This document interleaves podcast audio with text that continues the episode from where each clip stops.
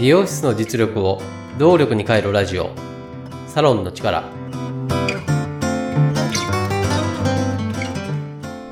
経営業務パートナー中尾康人です。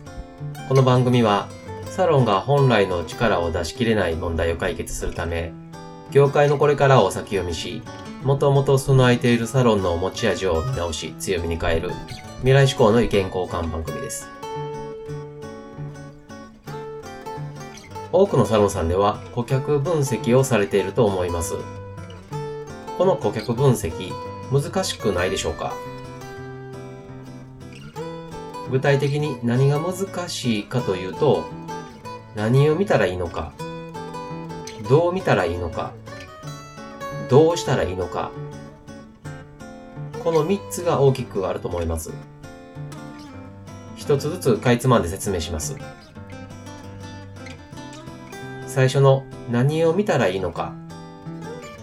サロンコンピューターのデータの中からどれを見たらいいのかが難しいように思います。客数や客単価、新規客比率や再来率、失脚率など、たくさんの指標があるんですが、何を見たらいいのかがわからない。一応決めてはいるんだけれども、これでいいのかしっくりきていない。こんな難しさがあるんではないでしょうか。二つ目、どう見たらいいのか。決めた指標は見てはいるんですけど、その数字をどう見たらいいのかがいまいちわからない。全国平均とか、時点のこれまでの数字から傾向は分かっているけれども、それから何をどう読み取るのか良くなったとか悪くなっただけじゃなくもっと深く読み解きたい。こんな難しさではないでしょうか。最後にどうしたらいいのか。データを出すこと、見ることが目的ではなくて、そこから行動に移すこと、結果を出すことが本来の目的だと思います。この数字から行動への変換がうまくできていない気がして難しい。この3つの難しさから抜け出して、顧客分析をシンプルにする方法を考えてみたいと思います。結論としては、最重要な指標を一つ決めることだと思います。そして今回お伝えしたい最重要の指標とは年間客単価です。この年間客単価はこれまでさほど取り上げられなかった指標なんですが、これからは大切になる指標だと思っています。年間客単価とは、一人のお客様が1年間に使われる金額です。すべてのお客様の年間客単価を最重要な指標として常に把握することをお勧めしています。極端に言ってしまうと、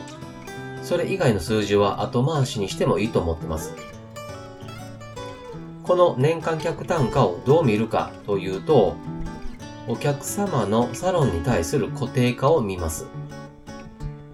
パン化が進んでいるのか、もしくは離脱が進んでいるのかを年間客単価の変動から見ます。最後にどうしたらいいのかというと、年間客単価の上位、中位、下位の3階層に大きく分けて、